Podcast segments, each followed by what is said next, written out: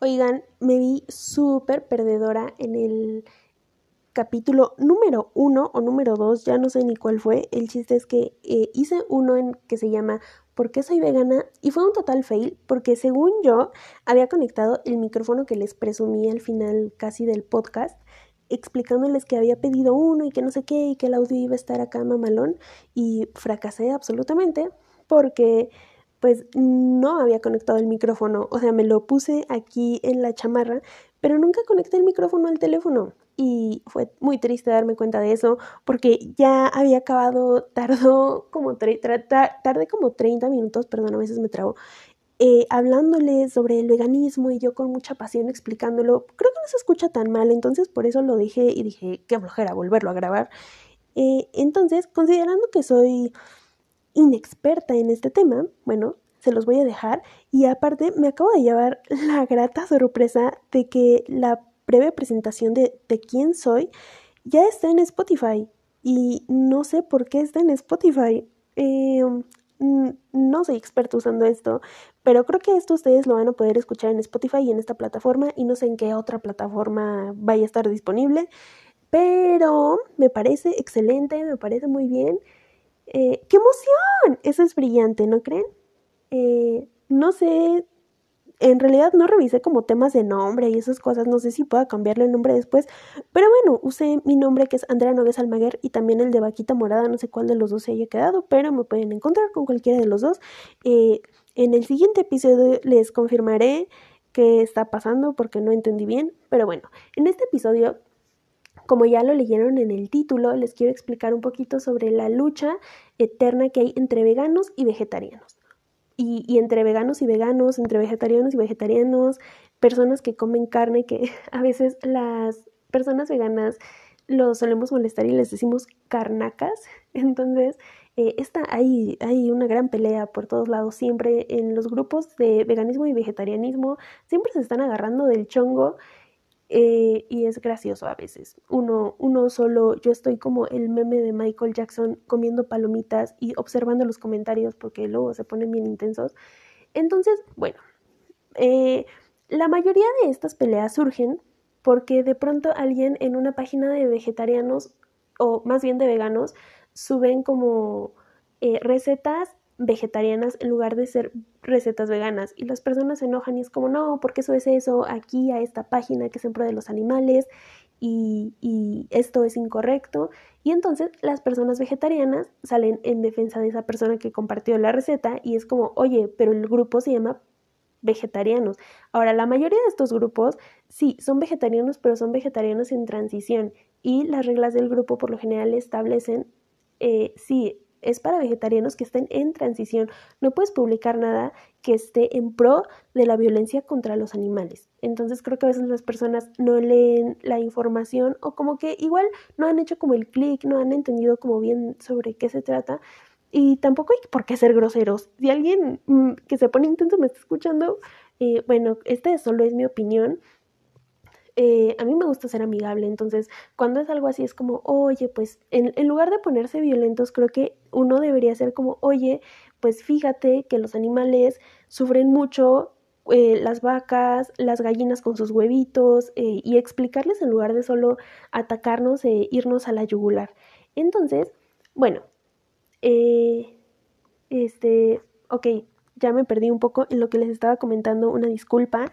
Eh, si ustedes son nuevos y no me conocen, eh, les informo que hablo demasiado y para los que ya me conocen saben que yo empiezo a hablar y se me va la onda de lo que estoy hablando, pero voy a tratar de centrarme en el tema del que les estoy explicando.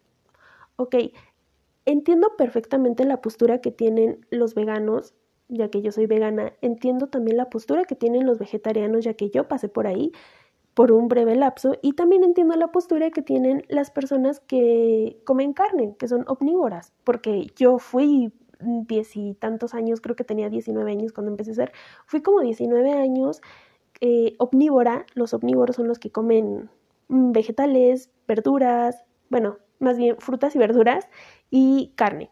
Entonces entiendo los tres puntos, pero eh, bueno, yéndonos a los que nos conciernen para este tema que son veganos y vegetarianos, les voy a hablar sobre estos. Entiendo perfectamente que tú siendo vegetariano crees que le estás haciendo un bien al mundo y a los animales y que ya no va a haber más violencia para los animales. Sin embargo, pues eh, están en un error debido a todo el sufrimiento que tienen las vacas a lo largo de su existencia y a lo largo de su vida, ya que literalmente solo son eh, creadas, por así decirlo, solo vienen al mundo a sufrir, no, no vienen a otra cosa al mundo.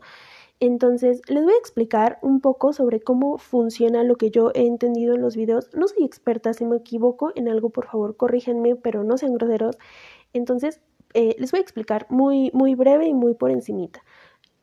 Para que tú, como vegetariano u omnívoro, puedas tomarte un vaso de leche, eh, requiere que a un toro, a una, a un a una vaca macho, a un, pues sí, a un toro, lo masturben y después de eso, ya que recolectaron sus fluidos, este, violan a la hembra para introducirles, por lo general les introducen la mano, las personas que se dedican a esto y que trabajan en estos lugares, tienen como, por así decirlo, como una bolsa, que podría ser como un condón gigante, eh, lo introducen dentro de la vaca para embarazarla. Lo siento, escuché un ruido aterrador en mi cuarto y como les digo que estoy grabando en la madrugada, eh, me asusté un poco, pero voy a seguir hablando porque nadie me detiene. Ok, embarazan a la vaca y ya que embarazan a la vaca, pues eh, esperan a que tenga a su cría, a su becerrito, nace el becerrito. Si ese becerro es macho, lo matan y se va a carne de ternera. Si ese becerro es hembra, se repite el mismo proceso casi inmediatamente.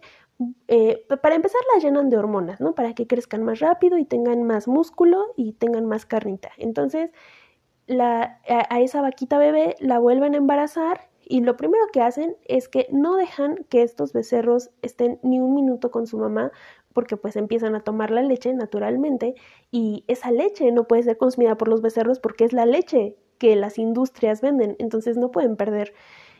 Entonces, inmediatamente separan a, a los becerros de sus mamás y imagínense, cualquier, yo sé que probablemente ustedes, bueno, ustedes como vegetarianos y veganos no, pero las personas no veganas y no vegetarianas, como que a veces no hacen ese clic y piensan que los animales no sienten o no sé qué pase por sus cabezas, pero está comprobado que una vaca bueno, las vacas hacen vínculos familiares tan estrechos como los humanos, entonces sienten exactamente lo mismo que sentirían ustedes si les arrancan a su hijo o a su hija. Entonces sufren demasiado y bueno, ya, eh, esta vaquita vuelve a crecer. Ahora, lo que pasa con la vaca mamá es que la vuelven a embarazar y la vuelven a embarazar y así en repetidas ocasiones hasta que la vaca ya no aguanta más y se muere o eh, tengo entendido que también algunas veces ya se dejan morir como por un asunto de depresión porque se sienten demasiado mal. Insisto, para que ustedes entiendan mejor esto de lo que les estoy hablando, vayan a ver en el canal de YouTube de Peta Latino, ahí les explican cómo es todo este proceso y además está súper bien eh, explicado porque está ilustrado. Entonces, ustedes ahí lo van a poder ver. No van a ver videos de mataderos ni nada si, no lo quieren ver. Si no quieren ver ese tipo de contenido, pero es como una serie de dibujitos en donde explican qué onda con este proceso. ¿Ok? Eh, eso es por el lado de las vacas. Por el lado de las gallinas, que pues de ahí salen sus huevitos, de entrada yo les quiero comentar que el huevo de las gallinas por lo general es menstruación de gallina. Eh, sí, así es, cuando las gallinas no, cuando no se las pisa el gallo, pues en su, o en su huevito no se forma el pollito y entonces lo que la mayoría de las veces las personas consumen es menstruación de gallina. ¡Qué asco! Además de que está lleno de colesterol, no es sano para tu salud, no comas huevos, por favor. Pero bueno, eh, bueno, la verdad y muy honestamente no les puedo explicar como exactamente todo el proceso de, así como les expliqué el de la vaca, no les puedo explicar el proceso de las gallinas, pero es muy parecido. Igual les cortan el piquito a las gallinas, las engordan demasiado y está comprobado que bueno, véanlo en video si es que les interesa. Las gallinas las llegan a engordar tanto que sus patitas se rompen porque no aguantan su propio peso y, y no pueden caminar, aparte de que las tienen confinadas en una mini, mini mini jaulita en donde apenas si caben. Ahora, hay personas que bien emocionadas luego consumen los huevos de gallina libre. Hay cierta marca de mayonesa que en su descripción pone huevos de gallina libre. Y yo les quiero decir que esos huevos de gallina libre son una completa mentira porque sí, no tienen a las gallinas encerradas en una mini jaulita de 10 centímetros, casi casi, pero eh, las tienen, digamos, como en un cuarto gigante en donde tienen a todas las gallinas, pero creo que está peor porque sí, las tienen sueltas, pero todas las gallinas están unas encima de otras, están llenas de popó, suciedad, enfermas, hay algunas que ya están muertas y tienen que convivir. O sea, imagínense ustedes como humanos que los tengan en un lugar donde hay más humanos enfermos, sufriendo, con las piernas rotas, eh, ya hay algunos muertos, qué horrible debe ser. Entonces, esos son los huevos de gallina libre. Me parece importante decírselos. Eh, esto es una explicación hacia los vegetarianos y hacia los omnívoros, si es que me están escuchando.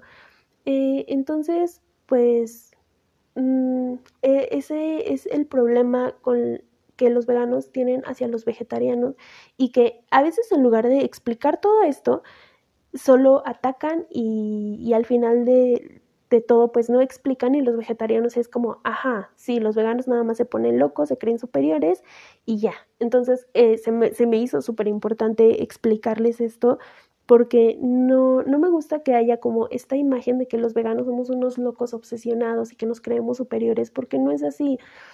Eh, ahora, también yéndome hacia el lado de los veganos, entiendo completamente que se pongan a veces un poco eh, eh, intensos porque ya sabemos todo lo que hay detrás de la industria de los lácteos y de los huevos y, no sé, por ejemplo, en el caso de la lana, del cuero y todo eso, ya sabemos cuál es el proceso que hay, todo, todo lo que hay detrás de, de esto. Entonces, Creo que por eso se ponen tan intensos, porque de pronto si hay, supongo que hay veganos que son activistas, bueno, no supongo, hay veganos que son activistas y se dedican a salvar gallinas, a, a salvar eh, puercos, a ir a vigilias, a ir a, a, los mataderos. Entonces, supongo que después de ver todo esto, y aunque no seas ese tipo, por lo general la mayoría de los veganos ya hemos visto videos de mataderos, después de ver todo ese sufrimiento, es como imposible dejar que las personas sigan haciéndolo. Sin embargo, tenemos que entender que es un proceso lento.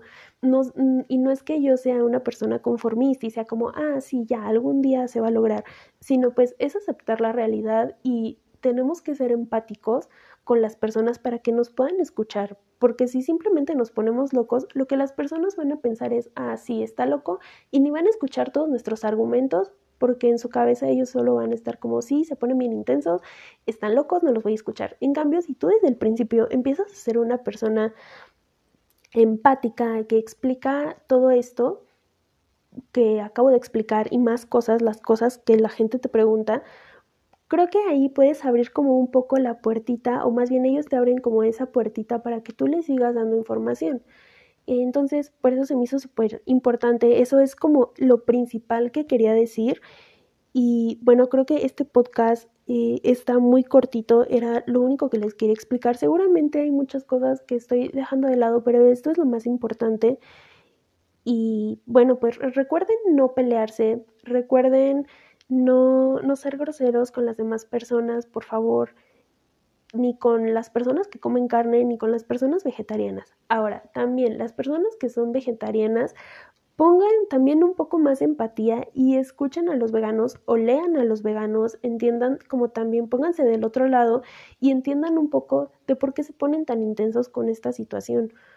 Eh, yo estoy en varios grupos en Facebook sobre veganos y vegetarianos y creo que en algunos de los que estoy únicamente son vegetarianos por el tema de la salud.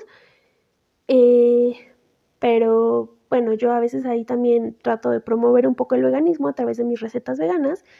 Mm, no sé si funcione porque luego me juzgan porque pues, no soy la gran chef y luego me juzgan y es muy triste, pero este, entonces no sé si funcione, creo que también a veces la gente nada más quiere criticar, como siempre ya me estoy saliendo del tema otra vez, perdónenme.